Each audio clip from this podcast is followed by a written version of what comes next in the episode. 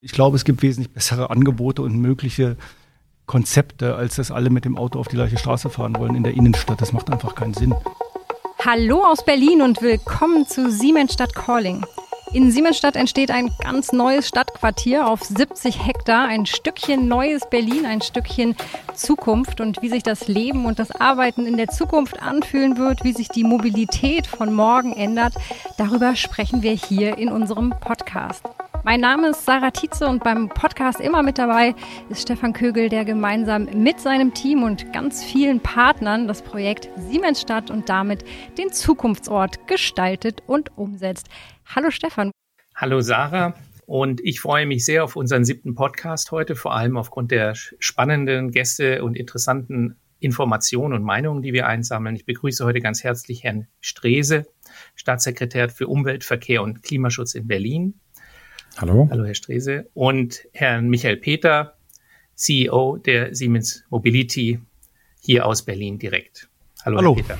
Hallo natürlich auch von mir. Ähm, wir möchten heute ganz besonders vertiefen das Thema Mobilität, also die Fragestellung, wie werden wir in Zukunft uns von A nach B bewegen? Brauchen wir eigentlich in Zukunft noch ein eigenes Auto? Warum sollen wir das eigene Auto aufgeben? Aber auf der anderen Seite wird ganz aktiv an autonomen Farmen gearbeitet. Wieso ist das eine umweltfreundlicher als das andere? Und wie sieht ein smarter Bahnhof der Zukunft und wie ein smartes Stadtquartier aus? Darüber sprechen wir heute.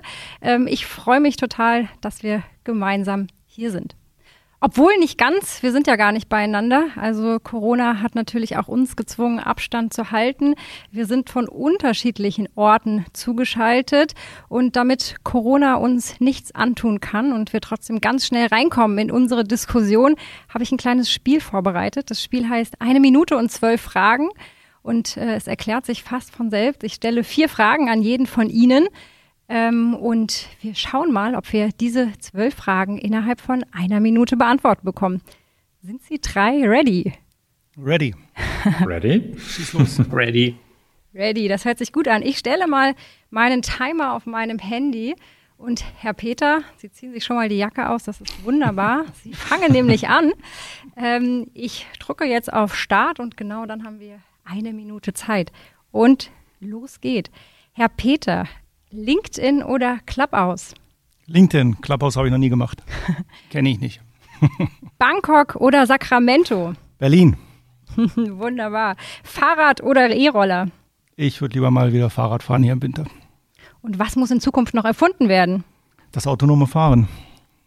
Herr Strese, Sie sind dran. S-Bahn oder Fahrrad? S-Bahn oder Fahrrad? Beides. Fahrrad in der S-Bahn. Jüngster Technikkauf? Ein neuer Router für zu Hause. Auto besitzen oder Auto teilen? Auto teilen. Und jetzt wird's knifflig. Volksentscheid-Fan oder Volksentscheid-Kritiker? Als Demokrat bin ich Volksentscheid-Fan. Stefan, rüber zu dir. Du hast noch elf Sekunden. Berlin oder Istanbul? In Istanbul habe ich zwar viel Zeit verbracht, aber Berlin würde ich heute antworten, weil die Vielfalt und Entwicklung einfach spannend sind. Letzte neue App? Ich würde nicht sagen letzte neue App, aber ähm, ich verwende viel zum Beispiel einfach Google Maps, weil man mir sagt, wo ich wie hinkomme und vor allem mit den unterschiedlichen Möglichkeiten. Elektro oder Hybrid? Ja, die Technik entwickelt sich im Moment Hybrid, aber ich denke in der Zukunft zeitnah Elektro. Und wen würdest du gern zum Lunchen treffen? Ja, ich muss sagen, aus der Situation eigentlich gerne meine Eltern mal wieder. Das hört sich jetzt, es passt jetzt einfach, ist mir so eingefallen.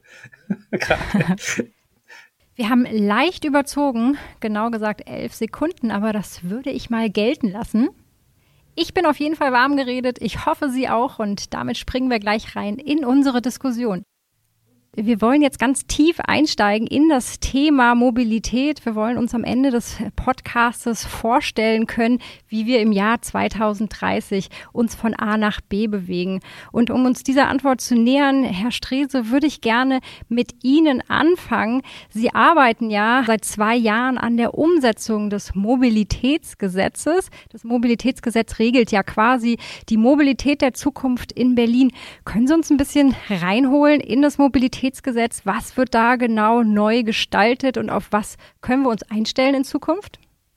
Ja, das mache ich sehr gerne. Das Berliner Mobilitätsgesetz ist ein bundesweites Vorreitergesetz.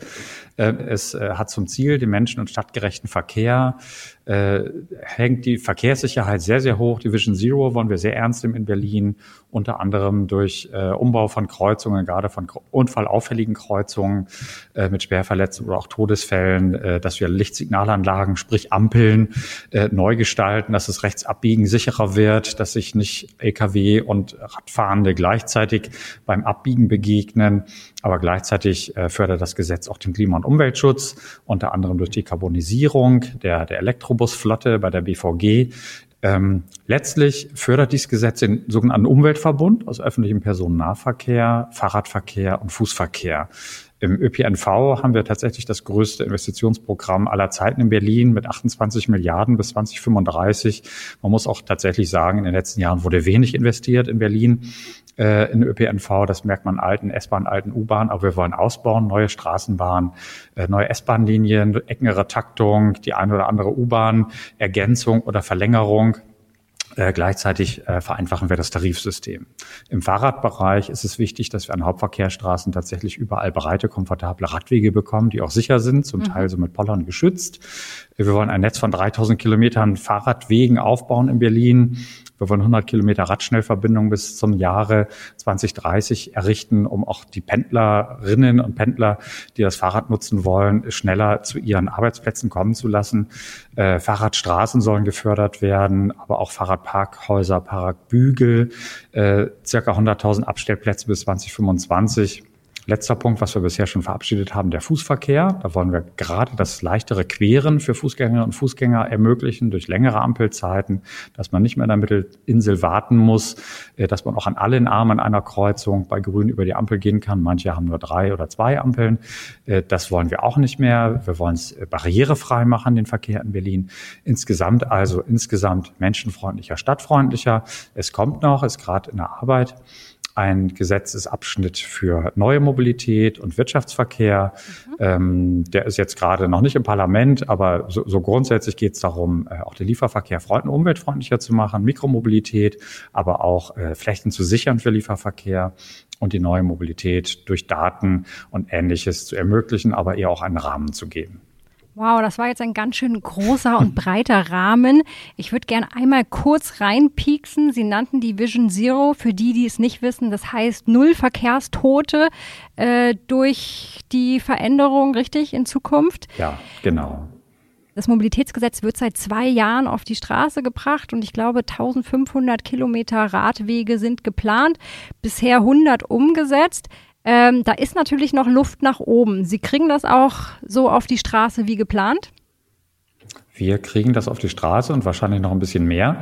Äh, so ein großes Programm braucht immer ein bisschen Anlaufzeit. Mhm. Ich erwähnte es durch Stellenschaffung, durch Budgetbereitstellung, Planung. Ähm, solche Planungen, einen Radweg baut man nicht in drei Monaten, gerade wenn es längere Radwege sind. Aber mhm. Sie haben es gesagt, wir haben schon über 100 Kilometer, dazu noch die 27 Kilometer Pop-up-Radwege aus dem letzten Jahr, die ja auch alle oder fast alle umgewandelt werden in feste Radwege im Laufe dieses Jahres. Und natürlich sind noch weitere geplant, sodass wir wahrscheinlich am Ende des Jahres weitere 50, vielleicht sogar 100 Kilometer haben. Und das wird die nächsten Jahre weitergehen, also noch weiter ausweiten. Sie haben recht. Äh, wir streben sogar 3000 Kilometer Radwege an bis 2030. Mhm. Das heißt, wir müssen alle Land und Bezirke äh, ein, zwei, drei Schippen draufpacken im Personal, in Planung, damit wir das schaffen. Aber ich bin optimistisch, weil die Stimmung in der Stadt hat sich gewandelt. Ähm, es merken alle, äh, der Radverkehr ist umweltfreundlicher, teilweise schneller, ist auch gesünder und ähm, braucht entsprechend auch den Platz und den wollen wir jetzt schaffen. Herr Peter, 3000 Kilometer neue Fahrradstrecke für Berlin, verlängerte Ampelzeiten für Fußgänger, eine sicherere Fahrradpolitik. Das hört sich natürlich sehr, sehr spannend an. Ich weiß, Sie sind ein absoluter Technikfan und sehr technikbegeistert und in Ihrem Job natürlich auch mit vielen digitalen Lösungen für Mobilitätswende betraut. Sehen Sie darüber hinaus weitere Trends, die auf uns zukommen? Ja, wenn Sie jetzt mein allgemeines Betätigungsfeld ansprechen, dann gibt es natürlich zwei Trends, die die Welt gerade verändern. Das eine ist äh, einfach die Klimaneutralität, die wir anstreben. Mhm. Also Global Warming, man darf nicht vergessen, der Verkehr produziert 25 Prozent der Treibhausgase. Also es wird keine Klimaneutralität ohne einen sauberen Verkehr geben. Mhm. Und der zweite, der dem ja, entgegenwirkt, kann man schon fast sagen, ist die Urbanisierung. 2050 werden 70 Prozent der Menschen in der Stadt leben. Das heißt, der Bedarf an Mobilität wird weiterhin steigen und äh, die Komplexität des Verkehrs wird auch weiterhin steigen. Das heißt, ähm, wir brauchen smarte Lösungen. Wir gehen heute davon aus, dass es nicht ohne ein Rückgrat äh, zu schaffen sein wird. Das ist die U-Bahn, die S-Bahn, die wir hier in Berlin ja auch, auch lieben und die ausgebaut werden äh, soll, wie wir gerade gehört haben. Und äh, die muss natürlich elektrisch fahren, logischerweise, aber auch die Pkw, die es weiterhin geben wird, die auch ihre Funktion haben, gerade im Überlandbereich, in den kleineren Städten, auch die werden sicherlich elektrisch fahren. Und äh, ja, smart heißt dann, wenn ich auf die Urbanisierung komme, den Gridlock vermeiden, den Stillstand vermeiden in den Städten. Das heißt, ähm, wir müssen dann von diesem Rückgrat die letzte Meile bedienen können. Mhm. Das heißt, wenn ich den, äh, die U-Bahn verlasse, muss ich irgendwie dorthin kommen, wo ich möchte. Äh, der Staatssekretär sagte es gerade, am besten hat man das Fahrrad in der U-Bahn dabei, aber es wird viele, viele andere mhm. Möglichkeiten geben, nämlich äh, das äh, Fahrrad zu mieten, den Elektroroller zu mieten, sicherlich die autonomen Minibusse, die Sie ja gesprochen haben, die sind dann wirklich ein äh, Riesenstück der Lösung, um, um autofrei zu sein. Am Ende gibt es ein Thema, das ich immer sehr spannend finde dabei eine Stadt und die Bürger der Stadt müssen letztlich entscheiden und sich Gedanken machen, wie wollen sie die Fläche, die zur Verfügung steht, nutzen. Denn äh, eins ist klar, wir werden nicht für alle Verkehrsmittel unbegrenzt äh, Verkehrsstreifen bauen können. Dann bleibt, kein, dann bleibt kein Platz mehr für uns selbst übrig als Menschen. Und gerade hier in Siemensstadt, wenn ich an die S-Bahn denke, wenn ich da aussteige, da soll erstmal ein Café entstehen, ein Kindergarten, ähm, aber nicht unbedingt ein extrem großes Parkhaus oder sechsspurige Verbindungsstraßen. Und ähm, ich glaube, viele Städte sind heute so weit, dass sie den Weg konsequent gehen, zu sagen, was möchte ich mit meinem Platz anfangen. Also das fängt in Städten an wie Singapur, die keine Nummernschilder mehr rausgeben. Es gibt Städte in China, da darf ich nur mit einem ungeraden Nummernschild, also letzte Ziffer ungerade, in die Stadt einfahren am gewissen Tag. Ähm, London hat eine City-Maut, äh, New York führt eine City-Maut ein und wir haben es ja eben auch gerade gehört, wenn ich neue Fahrradwege bauen möchte, dann kostet das Platz. Mhm. Und diese Entscheidung, glaube ich, die ist eine ganz wichtige, dass ich mir Gedanken machte, wie soll meine Stadt funktionieren. Und letztlich brauche ich dann aber auch ein orchestriertes System. Also mhm. Ich brauche dann ein System, das im Zusammenspiel funktioniert und dass ich als, als Bürger mit meiner App, BVG-App oder, oder Google Maps eben auch aussteuern kann, sodass ich sagen kann, ich möchte von A nach B kommen und wie funktioniert es denn. Und das sind so die groben Gedanken, die wir uns machen. Um es nochmal ganz klar sagen, zu sagen, das Auto spielt dabei auch eine Rolle, mhm. ähm, aber vielleicht nicht unbedingt in dem urbanen Zentrum, wo wir heute schon um die letzten Quadratmeter der verfügbaren Fläche äh, kämpfen, sondern die, die, die, Kunst ist eigentlich, äh, die Anbindungen so zu schaffen, dass das Autofahren da Spaß macht, wo es Sinn macht. Und ich gehe davon aus, dass auch das Autofahren äh, grün sein wird im Sinne von, von Elektromobilität. Mhm. Stefan, Herr Peter spricht die App für alles an und smarte Technologien, die uns dann helfen, diese letzte Meile zu beschreiten. Sind das auch Ideen, die in Siemensstadt gerade wichtig sind, die ihr weiterentwickelt? Ja, natürlich. Also ähm, ich würde sagen, es ist ja erstmal auch ein Vorteil, eine Stadt in der Vorausschau zu planen. Mhm. Denn die Vergangenheit ist doch sehr stark auf das Auto, Individual-Pkw ausgerichtet in, in Städten, die aber 100 Jahre vorher gebaut wurden, ähm, also wo es noch keine Pkws gab. Und natürlich haben wir die Möglichkeit, äh, Herr Peter hat es ja auch schon im bisschen beschrieben, ähm, diesen Stadtteil neu zu gestalten mit den Möglichkeiten, die es in der Zukunft gibt. Herausforderung ist, dass wir natürlich jetzt anfangen, das heißt in den nächsten fünf, sechs Jahren auch noch Regularien vor allem auch und Anforderungen der ich sag mal, mehr oder weniger Ist-Zeit haben ähm, und gleichzeitig aber in Kategorien in 20, 30 Jahren denken müssen. Das heißt, wir müssen uns auch eine gewisse Flexibilität bewahren. Einige Teile des, des Areals werden erst in zehn Jahren bebaut werden. Da werden wir dann schon viel, viel weiter sein. Und äh, das gilt es eben jetzt am besten auszuloten. Aber vom Grundsatz her ähm, sehen wir vor allem natürlich auch eine, eine digitale Möglichkeit oder die Möglichkeiten aus der digitalen Entwicklung, was eben auch schon gesagt wird, äh, wurde, dass man eben verschiedene Mobilitätsthemen, ähm, Konzepte miteinander verbinden kann. Mhm. Also ähm, das ist ja oft früher die Schwierigkeit gewesen, wenn man einfach irgendwo ankam mit dem Zug und wusste gar nicht, wie man von A nach B kommt. Ähm, ja, musste sich in der Stadt erst zurechtfinden, um dann einen Bus zu finden, zum Beispiel. Also das sind ja die Dinge, die heute sehr, sehr smart funktionieren, sehr komfortabel für den Einzelnen mhm. ähm, umgesetzt werden. Herr Peter, wenn ich das mal aufgreifen kann, darf, was Herr Kögel gesagt hat, ich stelle mir vor, wir kommen am neuen, äh, neu eröffneten S-Bahnhof Siemensstadt an. Wie wird sich das anfühlen? Was wird sich verändert haben im Gegensatz zu dem Ankommen, das ich heute kenne von normalen S-Bahnhöfen in Berlin?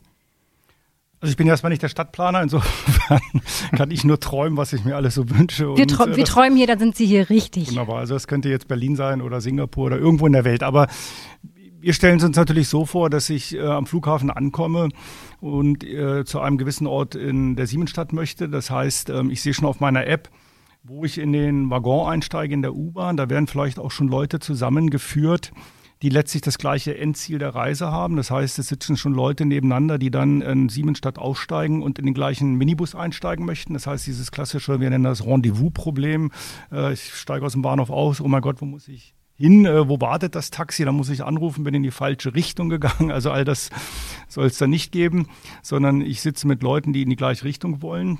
Ich gehe in den Muni Minibus und da habe ich jetzt halt den ganzen Vorteil dieser Minibusse.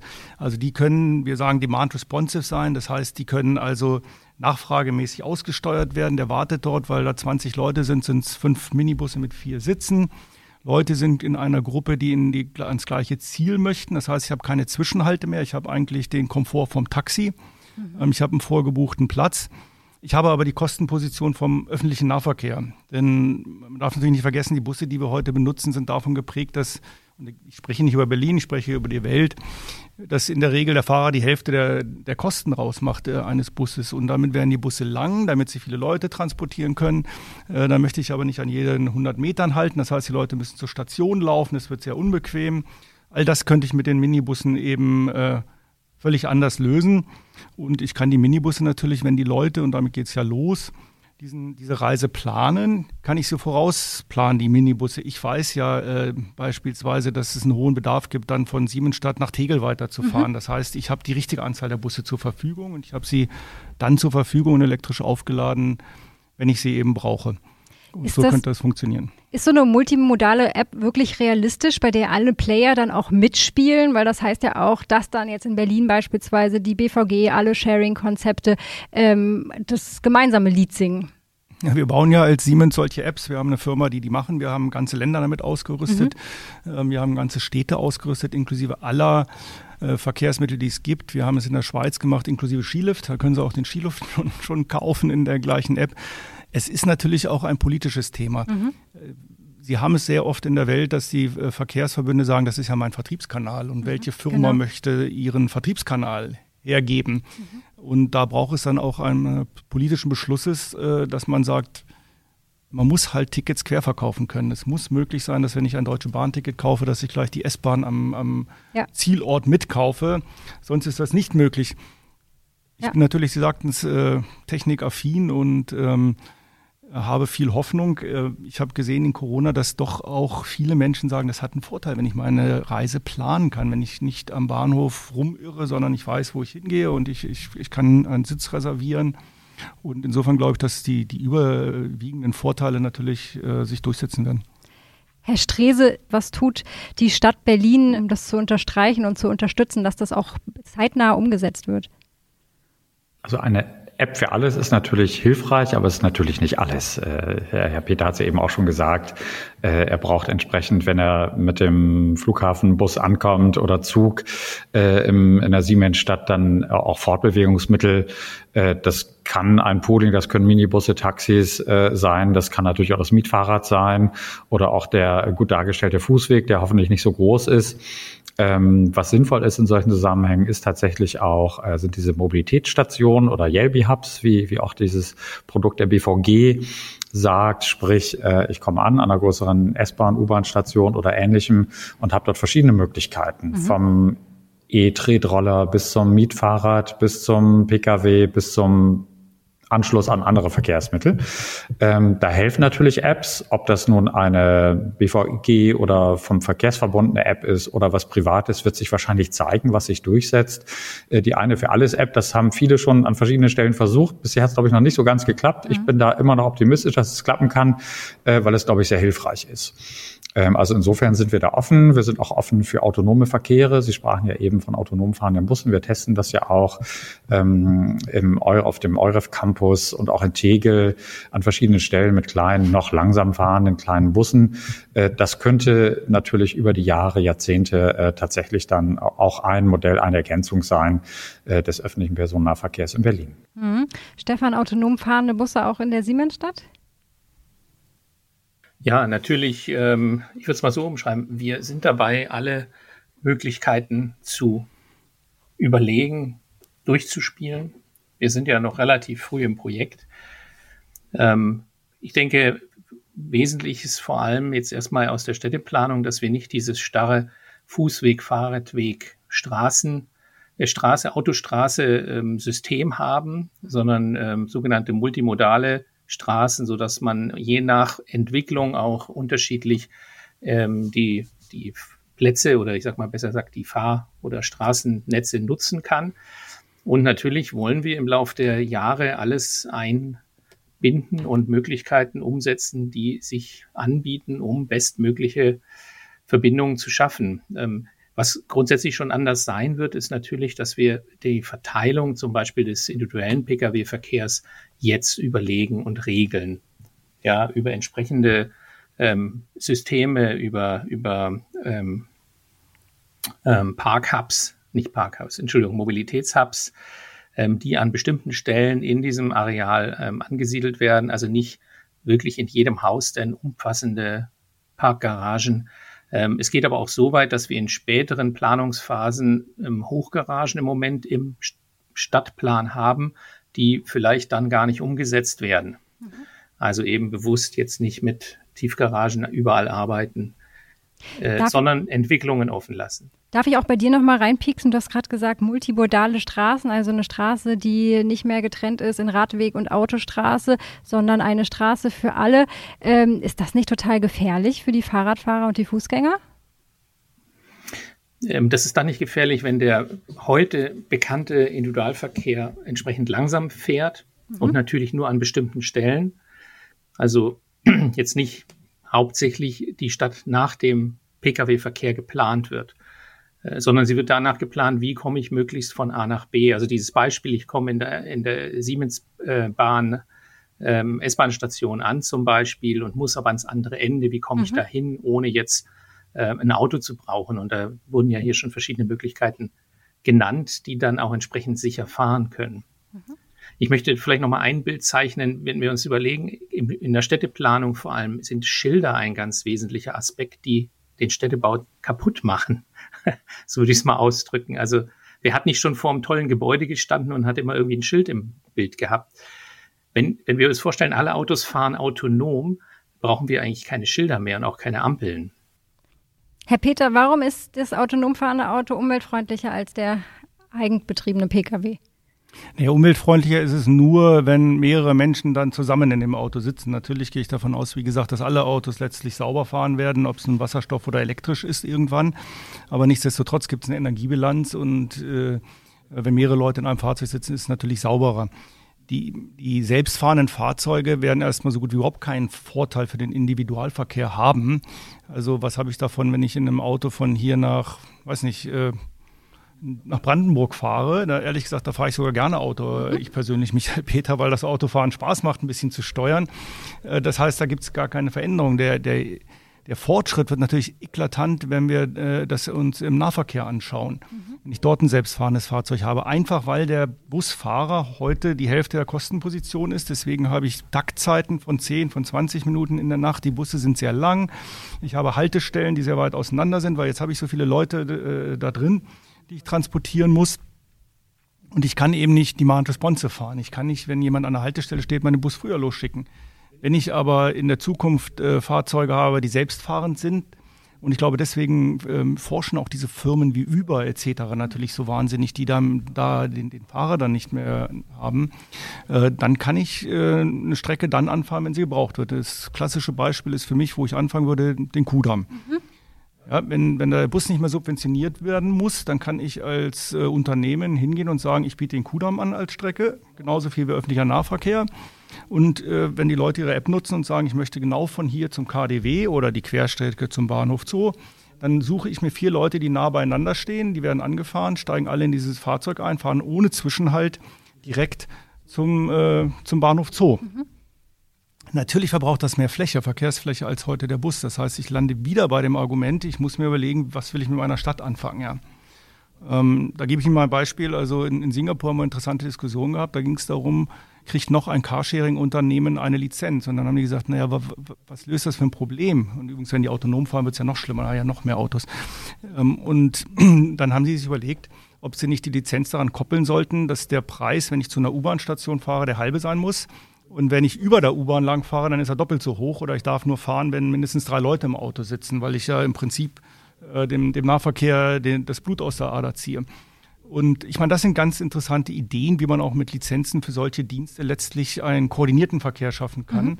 und äh, dieses letzte Kilometerproblem löst. All das mit einem selbstfahrenden Fahrzeug wäre natürlich ja, sehr leicht machbar und könnte sogar profitabel sein. Und das wären dann aber wirklich andere Städte, die wir hätten. Mhm. Ist übrigens auch der Grund, warum wir davon ausgehen, dass der selbstfahrende Verkehr zuerst im Nahverkehr kommen wird. Mhm. Weil wir dann nämlich die Möglichkeit haben, es mit, und deswegen das Beispiel Kudam, wir haben dann die Möglichkeit, es mit Infrastruktur zu unterstützen. Und wenn Sie sich anschauen, wie heute die Automobilindustrie über komplett autonome Fahrzeuge spricht, da ist man froh, wenn die auf der Autobahn äh, zwei Minuten autonom fahren, vielleicht äh, mit, mit, mit, besserer Technik, dann auch mal autonom von äh, Auffahrt zu Abfahrt. Aber in der Innenstadt von Berlin und, und, morgen mit der gleichen Technik in einer völlig anderen Innenstadt ist, ist weit, weit weg. Ja. Und deswegen zu sagen, den Kudamm rüste ich aus mit Infrastruktur, mit zusätzlichen Sensoren und ich habe den Raum geschaffen, dass dieser Minibus immer auf einer vorgegebenen Strecke fährt und halt 20 Optionen hat, aber eben der Weg bestimmt ist. Das erhöht, äh, erniedrigt die Komplexität um viele, viele Zehnerpotenzen und deswegen wird man damit vermutlich zehn Jahre früher im Betrieb sein und äh, deswegen denke ich mal, dass man vollautonomes Fahren im, im Nahverkehr koordiniert sehen wird, in den Städten zunächst. Spannend, das ist sicherlich auch eine gute Möglichkeit, um den Lieferverkehr in der letzten Meile stark äh, zu entschlanken, oder? Ist nicht so mein Thema, da lese ich viele über Drohnen und alles Mögliche. Ich denke, es wäre sicherlich notwendig, äh, denn wenn man sich anschaut, wie sich unser Konsumverhalten verändert hat, jetzt auch in der, in der Corona-Zeit, ähm, ist es ein echtes Problem geworden. Ja. Ne? Das äh, ist sicherlich so. Wobei ich davon ausgehe, dass man da, äh, wenn man das so macht, automatisiert macht, sich über Zeitfenster unterhalten wird, dann ist der Lieferverkehr halt morgens von drei bis fünf und äh, danach ist die Stadt frei und lebbar. Mhm. Frau Tietze, ich würde Herrn Peter an zwei Stellen gerne mal widersprechen. Ja, bitte. Und gerne. zwar zum einen beim Pooling. Ähm, das ist natürlich attraktiv. Äh, man muss aber tatsächlich auch bedenken, ähm, dass zumindest bei den Verkehrsversuchen, die wir in Berlin hatten, wir festgestellt haben, dass das Pooling nicht ähm, in erster Linie Personen aus anderen Autos holt, sondern aus dem ÖPNV oder Leute, die bisher zu Fuß gegangen sind. Äh, das heißt, es schafft nicht unbedingt weniger Verkehr, kann sogar mehr Verkehr schaffen. Und die Version, die sie eben hatten, Kudamm statt Bussen, künftig Poolingverkehr, das ist natürlich Rosinenpicken.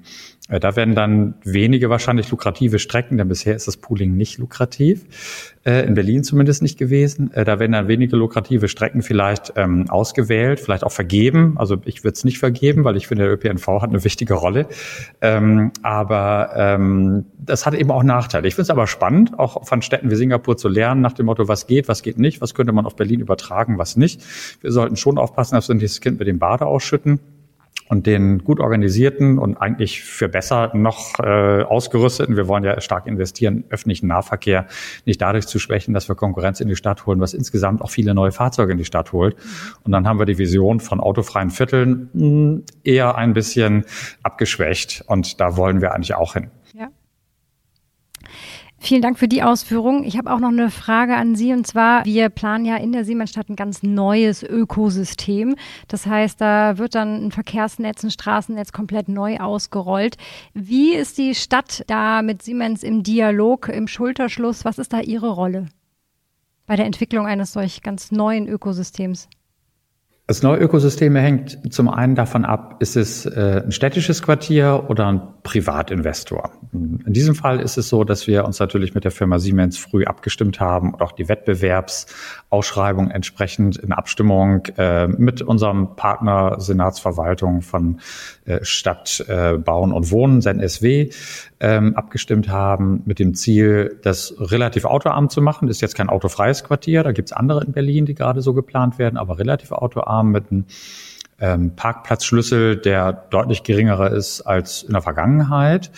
Und ähm, davon ausgehend kann man natürlich sagen, wenn man so ein autofreies Quartier, autoarmes Quartier ähm, gründen will, entwickeln möchte, was braucht man? Einiges ist eben schon mal angeklungen. Äh, wir brauchen sicherlich äh, Parkmöglichkeiten am Rande, sodass die ähm, Menschen nicht mit ihren Autos direkt in die Stadt fahren, weil das war ein richtiger Aspekt, eben fand ich sehr wichtiger Aspekt, diese Mischverkehrsfläche, mhm. äh, wo Kinder, Erwachsene, Radfahrende, aber auch die, die das Auto brauchen, Mobilitätseingeschränkte, ähm, mit niedrigen Geschwindigkeiten fahren. Aber im Allgemeinen sollten solche Viertel dann vom Durchgangsverkehr frei sein und eigentlich auch vom Verkehr, der nicht unbedingt notwendig ist. Wie gesagt, Schwerbehinderte oder ähnliches müssen natürlich äh, nah an ihrer ähm, Unterkunft fahren können. Man muss auch Ausnahmen schaffen für Umzüge oder ähnliches. Ähm, aber ansonsten könnte man, das planen wir gerade beim Kurt Schumacher Quartier zum Beispiel, auch sagen, äh, wir machen außen Poller, die dann für bestimmte Dienste, dann Notdienste, Müllabfuhr oder ähnliches erreichbar sind, sodass sie die runterlassen können und dann reinfahren, ähm, um mit niedriger Geschwindigkeit, mit niedriger Geschwindigkeit fahren im Quartier. Und ansonsten Paketdienste zum Beispiel, die können ja am Rande des Quartiers ihre Paketboxen errichten. Ist ja jetzt auch schon ein zunehmender Markt, äh, dass man nicht äh, alles direkt bis zur Haustür liefern lässt, mhm. auch wenn man manchmal gar nicht zu Hause ist jetzt im Homeoffice vielleicht noch ein bisschen häufiger, aber das wird sich wieder ändern bei vielen Menschen. Ähm, und das würde auch den Verkehr im, im, im Quartier reduzieren. Also gibt es viele spannende Ideen und Möglichkeiten. Äh, wichtig ist, dass man tatsächlich verschränkt zwischen Verwaltung und Investor vorangeht, sodass es nicht knirscht, sondern sich gegenseitig ergänzt. Stefan, ähm, es werden sich jetzt viele auch äh, fragen, will ich überhaupt mein eigenes Auto aufgeben? Ist ja eigentlich ganz gemütlich, jeden Morgen von zu Hause zur Arbeit zu fahren und wieder zurück habe ich meine Privatsphäre, gerade in Corona-Zeiten. Äh, treffe ich niemanden, habe meine Ruhe keimfrei, wunderbar. Warum äh, müssen auch wir uns anpassen? Also ich glaube, dein, das, was du geschildert hast, ist vielleicht auch nicht jeder, wird auch nicht jeder unterstreichen. Das müssen wir auch mal berücksichtigen. Also ähm, letztendlich geht es äh, darum, dass wir den enorm überbordenden Individualverkehr in den Griff bekommen und überhaupt den Verkehr. Und ähm, eine Rolle spielt natürlich äh, die Vielzahl an Menschen in den Städten. Das darf man einfach, muss man mal gesagt haben, die, verm die vermehren sich nicht, sondern das werden immer mehr so rum. Vermehren tun sie sich hoffentlich auch, aber ähm, und in den, in, in den nächsten äh, 50 Jahren oder 20, 30 Jahren schon signifikant. Das muss gelöst werden. Da müssen wir heute, ähm, die Fragen müssen wir heute stellen, um in 20, 30 Jahren die Antworten zu haben. Und äh, darum geht es letztendlich. Ähm, und was wir ja gerade machen, im Endeffekt zeigt sich ja bei vielen Themen, äh, wenn dem Einzelnen ein gewisser Komfort angeboten wird, ähm, wie Dinge ablaufen können und er nicht umständlich mehrere Überlegungsansätze verbinden muss, dann ist es in der Regel ähm, auch für den Einzelnen ähm, okay oder er nutzt es gerne. Ähm, und ähm, das ist das, was wir gerade machen und oder was, was eben auch in der Mobilität sich gerade entwickelt, um dann zu ähm, ja vor allem emissionsärmeren Innenstädten zu kommen. Mhm. Also vielleicht ein Beispiel ist ja nur mal, wenn ich nur mal den Lärm nehme, da ist ja auch ein Wertewandel. Also während früher ein, ein sehr laut aufbrausendes Auto auf dem Kudamm äh, die Blicke äh, bewegt hat, ist es heute vielleicht tatsächlich schon so, wenn ein Auto mit einem Summengeräusch äh, vorbeifährt, dass man da mal hinterher schaut. Und aber natürlich ist es auch viel angenehmer von der Geräuschkulisse. Also da bin ich ganz sicher, in zehn Jahren ist es eine ganz andere Atmosphäre und auch andere Wahrnehmung. Herr Peter, in zehn Jahren würden Sie da nochmal einen Führerschein machen? Ich weiß nicht, ob er noch notwendig sein wird. Ich, ich denke, ich würde ihn machen, weil ich glaube, wir dürfen auch nicht äh, denken, dass Berlin jetzt Gesamtdeutschland ist. Ich, ich glaube, Deutschland ist sogar noch äh, eine Ausnahme, weil wir sehr viele urbane Räume haben. Aber es gibt eben auch das Land, es gibt die, die Ferien. Es ist ja heute schon so, dass der Pkw überwiegend äh, benutzt wird, um in der Freizeit unterwegs zu sein. Mhm. Aber ich glaube eben, wurde was Wichtiges gesagt. Äh, in der Stadt wird man vielleicht den Pkw nicht nehmen, weil es bessere Angebote gibt. Mhm. Ich glaube, letztlich äh, ist das eher der Zugeffekt, als dass man es raus, äh, rauszwingen kann. Und, und ich glaube, es gibt wesentlich bessere Angebote und mögliche Konzepte, als dass alle mit dem Auto auf die gleiche Straße fahren wollen in der Innenstadt. Das macht einfach keinen Sinn. Mhm. Herr Strese, glauben Sie auch, dass es heute schon und gerade in zehn Jahren bessere Angebote gibt als das Auto? Ach ja, das glaube ich schon. Es gibt ja jetzt schon ganz gute Angebote. Es gibt ja auch viele Berlinerinnen und Berliner, die überhaupt kein Auto haben. Äh, deutlich weniger als die Hälfte besitzen überhaupt der Haushalte in Berlin ein Auto. Ähm, mhm. Insofern kommt man gut voran. Äh, Stadt-Land ist natürlich ein Unterschied, das ist ganz klar. Ähm, mit Brandenburg zusammen versuchen wir natürlich auch Regionalbahn und etc. im Verkehrsverbund äh, stärker zu betonen, auch mit dem I2030 äh, Bahnausbauprogramm, wo ja auch die Siemensbahn drunter fällt. Aber ich könnte mir schon ein äh, Leben ohne Auto vorstellen, wenn es äh, Sharing-Autos gibt, wenn man ab und zu doch mal was transportieren möchte ähm, wenn ich gute Radwege habe, an denen arbeiten wir. Wenn wir guten ÖPNV haben, an dem arbeiten wir auch. Und die Fußwege werden auch immer besser, äh, auch in ihrer Breite. Insofern äh, kann man es in einer Stadt wie Berlin, glaube ich, ohne Auto durchaus aushalten. In manchen Gegenden müssen wir den ÖPNV noch verbessern, die Anbindung, das stimmt. Ähm, aber das, da arbeiten wir auch dran. Ähm, ich glaube aber natürlich äh, gibt es eine Menge Leute, die brauchen das Auto ähm, aus beruflichen Gründen oder weil sie eine Behinderung haben oder ähnliches. Und für die wird es dann eben angenehmer, wenn weniger Autos fahren, die kommen dann besser durch. Äh, und der Lieferverkehr natürlich auch, der braucht auch den Platz entsprechend und die Zeiten, in denen er beliefern kann. Das wäre bei einer Stadt mit weniger Autos sicherlich dann leichter für die, die es wirklich brauchen. Mhm. Herr Peter, ich habe noch eine Frage an Sie. Wie ist denn Berlin eigentlich aufgestellt, so im weltweiten Vergleich? Äh, wenn ich das mit anderen Großstädten vergleiche, haben wir ein dichtes Schienennetz? Äh, sind wir da besonders effizient und besonders weit vorne oder liegen wir eher im Mittelfeld oder hinten dran? Naja, Berlin hat natürlich ein hervorragendes äh, U-Bahn-Netz, auch ein gutes S-Bahn-Netz und ein gutes Busnetz. Also der öffentliche Nahverkehr ist, ist, gut ausgebaut hier. Sicherlich kann man sich immer die Frage stellen, wie viel wollte die Gesellschaft in den vergangenen Jahren investieren in die mhm. Fahrzeuge? Wenn ein Schweizer gibt dreimal so viel aus für den Schienenverkehr wie ein, wie ein mhm. Deutscher. Mhm. Ähm, es geht immer mehr ähm, und sicherlich sind die Fahrzeuge nicht alle die allerneuesten, die wir haben. Heute möchte man vielleicht Klimaanlagen haben, aber vom Netz her ist es erstmal äh, sehr, sehr dicht ausgestattet. Ich denke, vielleicht nochmal eine Zahl. Die meisten U-Bahnen der Welt fahren mit 20 Prozent Belegung heutzutage. Was da noch an Effizienz drin ist, ja, die, man kennt die U-Bahn überfüllt morgens aus dem äh, Berufsverkehr und man kennt sie dann leer eigentlich den, den Rest des Tages. Und was man da noch an Effizienz rausholen kann, um so eine Stadt wie, wie Berlin wirklich modern ähm, fahren zu lassen, das ist ganz ungeheuerlich. Und insofern glaube ich, auch diese, diese Minibusse, die ich erwähnt habe, ich eigentlich als etwas gesehen, als ein Teil des öffentlichen Nahverkehrs gesehen. Mhm dass man dieses Gesamtsystem optimiert. Aber wie macht man denn die S-Bahn effizienter? Also wie schafft man es, dass die Auslastung besser ist? Na, der Klassiker wäre natürlich, dass man es wieder äh, schafft, die autonom fahren zu lassen. Dann kann ich eben zum Beispiel auch nachts mit kürzeren Zügen fahren. Mhm. passiert ja auch teilweise so.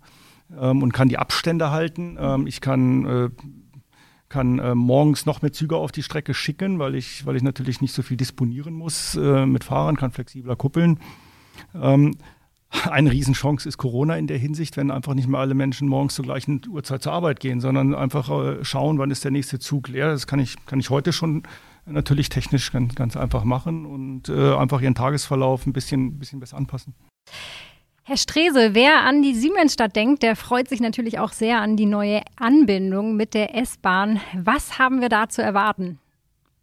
Ja, wir wollen die Siemensbahn äh, prioritär bearbeiten. Das machen wir auch schon, indem wir äh, erste Finanzierung für Machbarkeitsstudien mitfinanziert haben als Land, äh, haben auch erfreuliche Signale vom Bund erhalten, dass er eine Linie dort auch sicherlich finanzieren würde.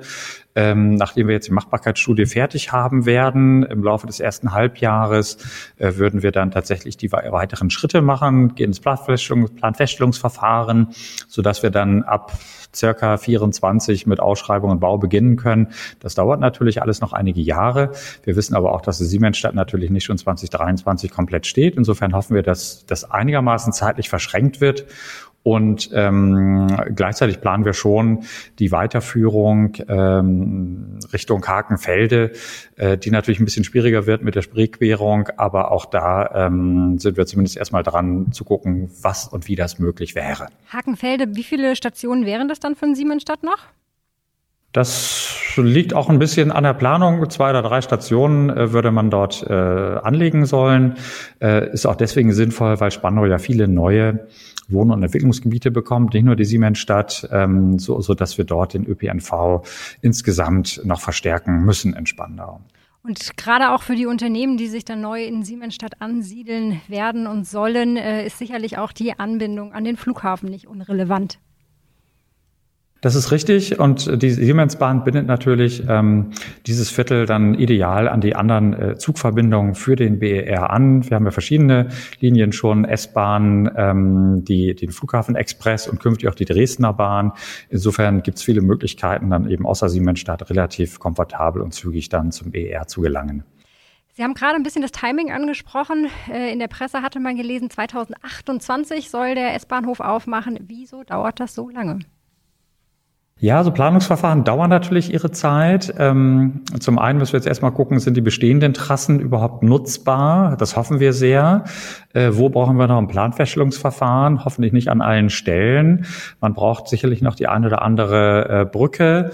Ähm, und äh, dann muss man natürlich auch ähm, europaweit ausschreiben, großes Bauvorhaben. Das braucht auch schon ein Dreivierteljahr die Ausschreibung und dann natürlich bauen. Insofern ist, glaube ich, ein Zeitrahmen von jetzt, von sechs bis sieben Jahren realistisch. Mhm. Stefan, du hast bei, unserer Eingang, bei unserem Eingangsspiel gesagt, du fährst heute noch Hybrid, aber in Zukunft sicherlich Elektro. Ich habe dich schon mal lachen hören über das Stromkabel, was du heute immer von A nach B fährst. Ähm, dem folge ich, dass du eine bessere Idee hast und glaubst, dass das bald abgelöst ist. Oh je, also ich habe keine bessere Idee, aber ähm, man fährt ja auch keinen kein äh, Tankschlauch mit sich rum. Also ähm, ich denke, das ist einfach der, es ist, es ist für mich ein Sinnbild der, der Übergangszeit. Und ähm, jetzt, wenn ich die Entwicklung der Lademöglichkeiten ähm, sehe oder der Ladeleistung sehe, dann würde ich mal annehmen, dass wir in zehn Jahren so schnell laden, dass es eben Ladetankstellen gibt und dort auch ein Kabel hängt und nicht ich das mit dem Auto rumfahren muss, sondern ich fahre dahin, dort ist ein Kabel, das stecke ich ins Auto und fünf Minuten später ist es 80 Prozent voll oder so ähnlich. Also davon, oder vielleicht geht es dann sogar induktiv, das werden wir sehen, ähm, was da dann tatsächlich das Thema ist. Aber ich wollte noch einen Punkt sagen, äh, zu dem, was Herr Peter gerade sagt, ist, glaube ich, ein ganz wichtiger Aspekt, die sich verändernde Arbeitswelt, weil wir uns natürlich auch sehr stark damit beschäftigen. Ähm, und das ist jetzt so am Rande quasi nicht, aber von Herrn Peter mal so im Nebensatz erwähnt worden. Es wird, glauben wir, aber schon einen erheblichen Einfluss haben. Das ist ein ganz wesentliches Thema, wenn die Mitarbeiter nicht mehr an 9 to 5 gebunden sind und sehr individuell ähm, mal für diese Besprechung oder für dieses Thema zu unterschiedlichsten Tageszeiten ins, ins Büro fahren. Ähm, also das glauben wir auch nach Corona ähm, ähm einen großen Unterschied erleben zu dürfen im Vergleich zu der Vergangenheit.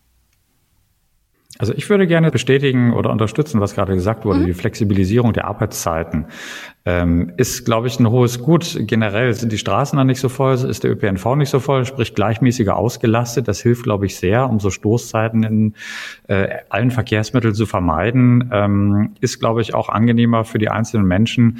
Ich hoffe, dass die Firmen das äh, auch für die Zeit nach Corona und für den Übergang hinüber retten. Viele haben ja flexible, flexiblere Arbeitszeiten. Ist vielleicht auch ein Ansatz für die Siemensstadt, sowas von Anfang an gleich mit zu planen, dass tatsächlich nicht dieses 9 to 5 äh, zum Dauermodell Modell wird, sondern ein flexibles Modell. Mal zu Hause, dann kommt man mal rein oder man fängt später an, mal fängt man früher an. Ähm, würde, glaube ich, insgesamt helfen. Mhm. Herr Peter? Als Siemens haben wir das Ziel ausgegeben, nach Corona ähm, 60 Prozent oder 40 Prozent der Arbeitszeit zu Hause arbeiten zu können, da wo das natürlich möglich ist. Aber das mhm. sind durchaus sehr, sehr, sehr viele Menschen, bei denen das möglich ist. Macht den Beruf vereinbarer, macht die Familie vereinbarer, macht äh, die Karriere der Partnerin oder des Partners vereinbarer. Und ich glaube, die Produktivität äh, leidet darunter nicht, sondern die wird eher besser. Also Spannender Aspekt, auf den wir uns auf jeden Fall freuen können. Und das bringt mich auch zu meiner Schlussfrage, und zwar die gleiche Frage an Sie alle. Auf was freuen Sie sich, wenn Sie an die Zukunft äh, denken, an die Zukunft der Mobilität, Herr Strese? Ich freue mich darauf, äh, dass wir umweltfreundlich, äh, klimaschützend uns fortbewegen und vor allen Dingen sehr lärmarm. Und da habe ich auch eine besondere Erwartung und Hoffnung, dass Drohnen, wenn die mal stärker in die Welt kommen, möglichst leise fliegen. Stefan, was wird dein Leben positiv verändern? Also ähm, ja, es ist, wurde ja schon vieles genannt, aber ich glaube, ich freue mich darauf, äh, wenn ich das Bild, was vorhin schon gezeichnet wurde von Herrn Peter, meine ich, äh, ich komme zum Beispiel vom einem Flug an und habe mir schon ein, ein autonomes Auto irgendwie bestellt. Vielleicht stehen noch zwei, drei rum und der fährt mich dann aber direkt dahin, wo ich will. Ich muss da nicht lang suchen, mir keine Gedanken machen. Ähm, dieses, dieses Bild finde ich interessant und spannend erleben zu können. Herr Peter? Sie haben ja vorhin gefragt, Sacramento oder Bangkok. Ich habe Berlin gesagt. Ich, ich mag Menschen. Was ich an Berlin mag, ist, wenn ich ähm, zu Fuß gehe, dass ich überall Cafés, Restaurants sehe, dass ich Parks sehe, dass ich Kinderspielplätze sehe. Und da hoffe ich eigentlich in der Zukunft, dass wir genau mit dem, was wir gerade diskutiert haben, die Möglichkeit haben, dass unsere Straßen ganz anders aussehen. Ich denke mir auch, wenn ich durch Berlin gehe, die schönsten Straßen, also wenn ich mir die Kantstraße angucke, das, das ist ja eine der schönsten Straßen. Die Wohnungen wären ja dreifach so schön wenn es dort statt Verkehr große Fahrräder, äh, Fahrradwege gäbe, Spielplätze in der Mitte. Man muss sich mal überlegen, wo man heute das Gefühl hat, diese Straße ist eine wertvolle Straße in Berlin und diese nicht so. Es geht eigentlich nur danach, wo Verkehr ist und wo man leben kann. Und das sehe ich als eine Riesenchance, äh, so wie wir es ja gerade diskutiert haben, dass unsere Stadt noch schöner wird und noch, noch lebenswerter. Und darauf freue ich mich, das in den nächsten Jahren zu sehen. Ein schönes Schlusswort. Vielen Dank, Herr Peter. Vielen Dank, Herr Strese. Vielen Dank, Stefan. Ich habe auf jeden Fall auch Lust bekommen auf die Zukunft, auf eine grünere Zukunft, auf mehr Fahrrad, weniger Stau und weniger Stress. Vielen Dank für das Gespräch. Wenn es auch euch Spaß gemacht hat zuzuhören, dann schaltet doch auch beim nächsten Mal wieder rein.